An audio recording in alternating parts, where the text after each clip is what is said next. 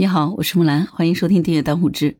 一个人曾经是一个飞行学员，也许他未来会成为一个机长，但是今天他却成为了一个外卖小哥，这到底是一个怎样的人生呢？今天我们讲的就是这样的一个故事。这个人的名字呢叫做东鹏，是四川乐山人。他之前呢曾经是飞行学校的学员。他说，当时他们那个学校呢，相当于是黄埔军校的那种感觉，因为中国百分之九十的飞行员都是从他们这个学校里出来的。在新生见面会的时候，校长就说：“欢迎未来的民航机长们。”那种翱翔蓝天的感觉真的是特别自由。东鹏说，他觉得如果是个男孩子，可能都会有那种在天空飞翔的梦吧。采访的时候问他，开电瓶车和之前开飞机有什么不一样呢？他说：“当然不一样，但是他尽量不会去想。他现在呢，生活当中就会远离机场这些地方。如果有朋友问起来说啊，原来你是一个飞行员啊，那你为什么后来又不做了呢？”难道他跟别人说我去赌博了，我去喝酒了吗？他说不出口，所以呢，他就经常说是他的运气不好，因为觉得自己那个时候真的不懂事儿。但是这一切他怪的都是命。东鹏还记得自己第一次开飞机的时候还是挺兴奋的，但是他觉得开多了以后也就没什么感觉了。东鹏说，其实飞行是一件很复杂的事情，从飞之前开始检查就是一个很复杂的流程，他们要背得住很多检查单，然后呢还得背程序。先开哪个按钮，再摁哪个按钮，这些东西都得背。他记得他第一次看那些程序的时候，那些设备他都没有备齐，他就上去了。结果一上去，师傅就问：“昨天晚上你干嘛去了？你这几天都干啥去了？这些程序都背不下来吗？”发动机一转起来呢，师傅就不管他了，然后呢就开始喷他，说：“你这种废物都能来开飞机。”再接下来，师傅全程就不说话了，戴个墨镜。东鹏说他也看不见他的眼睛，就这样手抖着抖着。然后在控制方向的时候，地上滑行是用脚蹬的，一会儿要弄刹车，一会儿又转弯的，他弄不好。好不容易千辛万苦的到了跑道尽头了，准备开始起飞了。可是起飞之前该干啥，他又忘了，因为他彻底的懵了，所有的程序他都记不得了。什么时候该转弯，什么时候看哪个仪表盘，他什么都不知道，真的就是那样子，手抖人懵，都没有来得及看一下风景。结果最后呢，师傅把飞机一停，说滚下去。然后东鹏就背这个背包滚下去了，就是从滑行道走回塔台。他说当时真的老尴尬了，因为所有的学员都在那儿看着呢。哎，滑行道上怎么有个傻子走回来了？他说这种感觉呢，真的一直记忆犹新。接下来呢就是训练，训练了三年，一年半呢是理论，还有一年半呢是真机。然后呢就回学校准备考试了。他们的考试呢，一个是叫做航线，还一个就是民航英语。航线这个考试就是一百道选择题，非常厚的一本书，几千道题全是英文的，这些东西非常专业。这些名词儿，东鹏说他也不认识，他也不想去查字典或者是问老师什么的，就背那个单词长什么样子，看到单词长什么样子，题干是什么样子的，那就这样去背。那个时候呢，他们的考试一共是四次机会，如果四次考完了都通不过，那就直接停飞。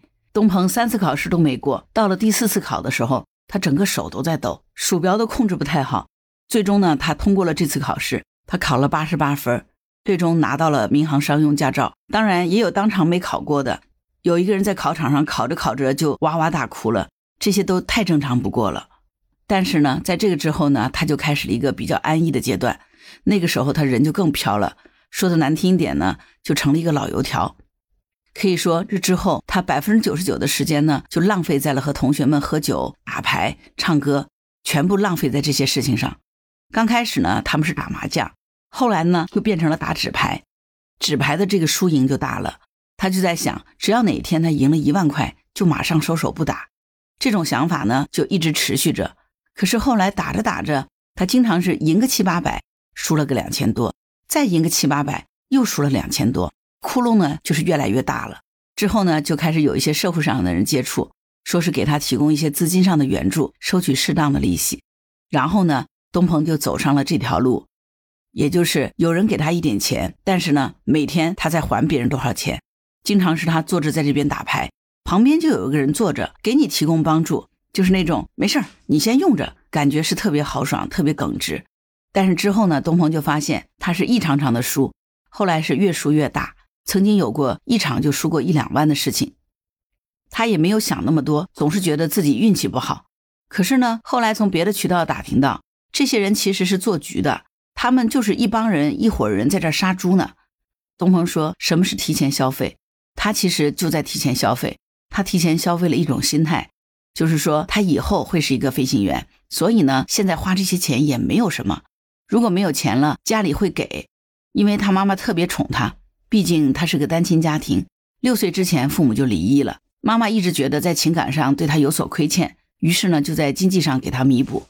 可以这样说，从小到大他在经济上就没有过压力，直到后面有一次他实在撑不下去了。”就给家里打电话，开始哭，说他错了。家里人一点也没有责怪他。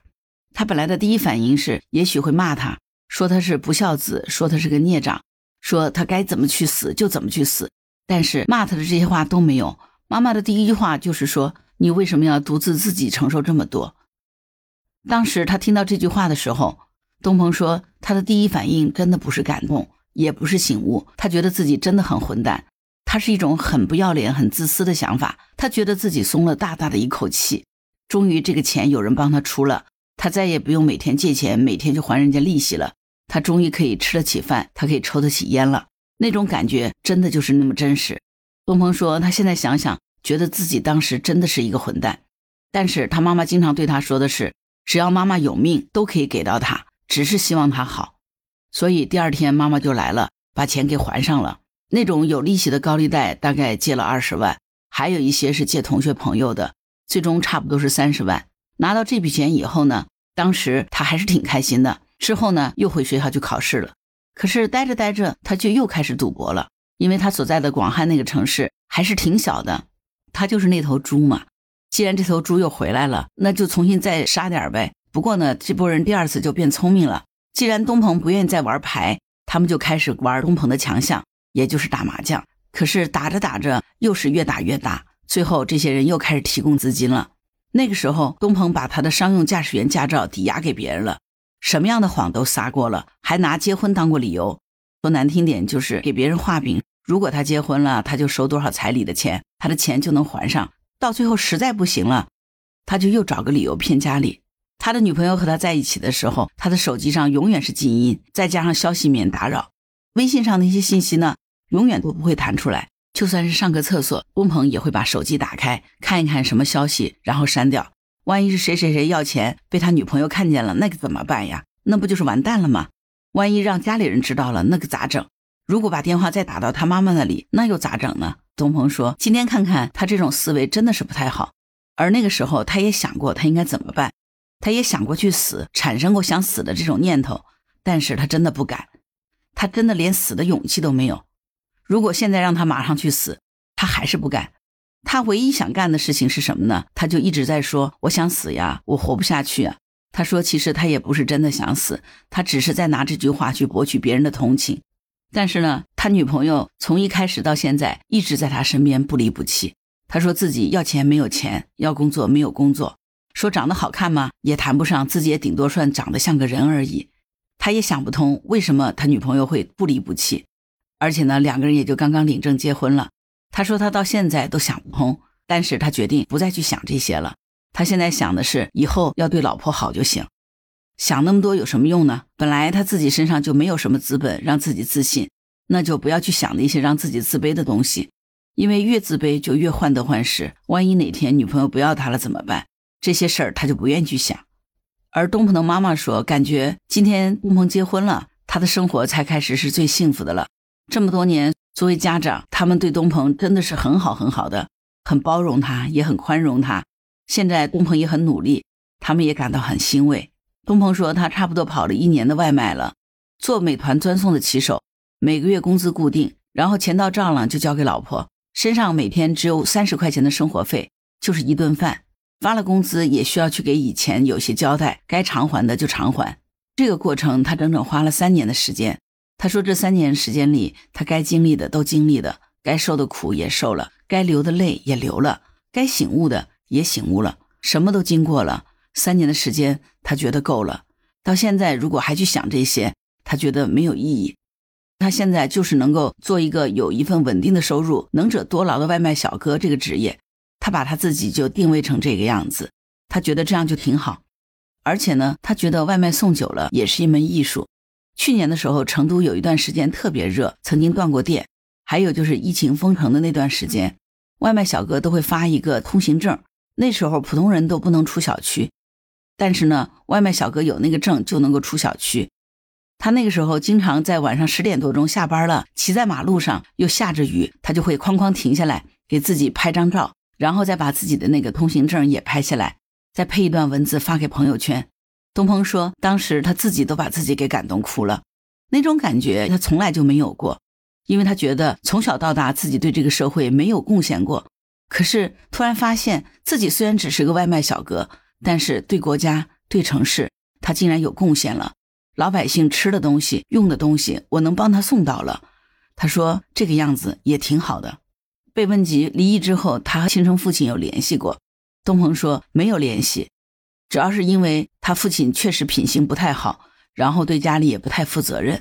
从九九年开始，一个月几十块钱的抚养费也没有给过他。二十多年了，总共他和父亲就好像只打过一个电话，那还是在他读大学的时间。那一次打电话也是东鹏主动打给他的。东鹏说他其实就想让对方给钱，因为那个时候他打牌没有钱，他需要父亲来还这笔抚养费给他。对方说他没有钱。东鹏说听到这个，他也就觉得没有什么好说的。内心也毫无波澜了。他说：“他对于父亲的恨，关于那段时间已经过去了。在这个世界里，他觉得根本就没有父亲这个人。这样对他来说呢，内心里会好过一些。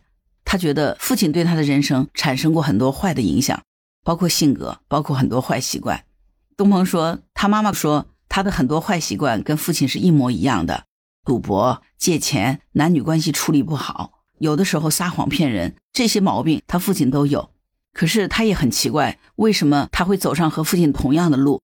六岁之前他还很小，他没有认知；但是六岁之后，他没有见过父亲，可是居然走了跟他一样差不多的路。他经常在想，他的妈妈其实是最苦的一个人，在之前经历着另外一个女人不好的一面，然后呢，在儿子这里又走了一遍这样的路，经历两次这种折磨，很多人可能一次也受不了，但是他妈妈走了两次。而且两次都挺过来了，东鹏就觉得妈妈特别不容易。他妈妈也经常会说：“为什么他会和父亲这么像？”每当听到这句话的时候呢，东鹏说他就会很生气，会发火。之所以生气和发火，是因为他内心是承认的，他真的和父亲一样赌博、撒谎、到处借钱。他生气发火，只是希望能够让妈妈不要再继续说下去了。东鹏自己也不明白，他说他那么爱他家里的每一个人。可是为什么还会去做那些伤害家人的事？说实话，到现在呢，他也没有答案。他到底为什么会成为这样子？他觉得他需要有一个这样的答案。现在呢，东鹏说他已经不再打牌了。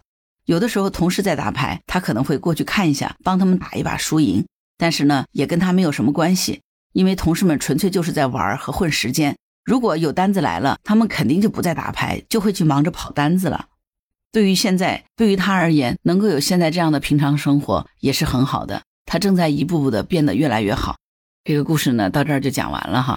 可能听到这个故事，你会有很多感慨啊。欢迎在评论区留言。其实我们说哈，原生家庭对人的影响啊，真的是很大的。为什么我们会变成自己讨厌的人？我们去找任何一个原因，可能那个都不是问题的本质。只能这样说哈，原生家庭对一个人的影响啊，真的是非常之大的。这个就很像是地球围绕着太阳转，这种引力啊非常之巨大。可是呢，你潜意识当中根本就看不见。每个人的成长其实是有自主意识的，一个人可以选择不去接受一些东西，但是呢，可能会有一些思维定式牵引着他走上了不是发自内心的那条路。就像这个东鹏一样的，如果他陷入到找一个具体的原因来解释这件事儿，可以说他还是活在过去当中的，他可能还在反刍他的痛苦。实际上，他可能并没有真的从那个痛苦、从那个真相当中走出来。如果一个人要能真正的走出来，恰恰的还是需要活在当下，这个才是最重要的。好了，关于本期话题，你有什么想法？欢迎在评论区留言。如果你喜欢木兰的节目，欢迎订阅、点赞、转发、当护知，谢谢您的支持。当然，如果你喜欢木兰，也欢迎你加入木兰之家听友会，请到那个人人都能发布朋友圈的绿色平台，输入木兰的全拼下划线七八九，就可以找到我了。好啦，今天的节目就到这儿，我是木兰，拜拜。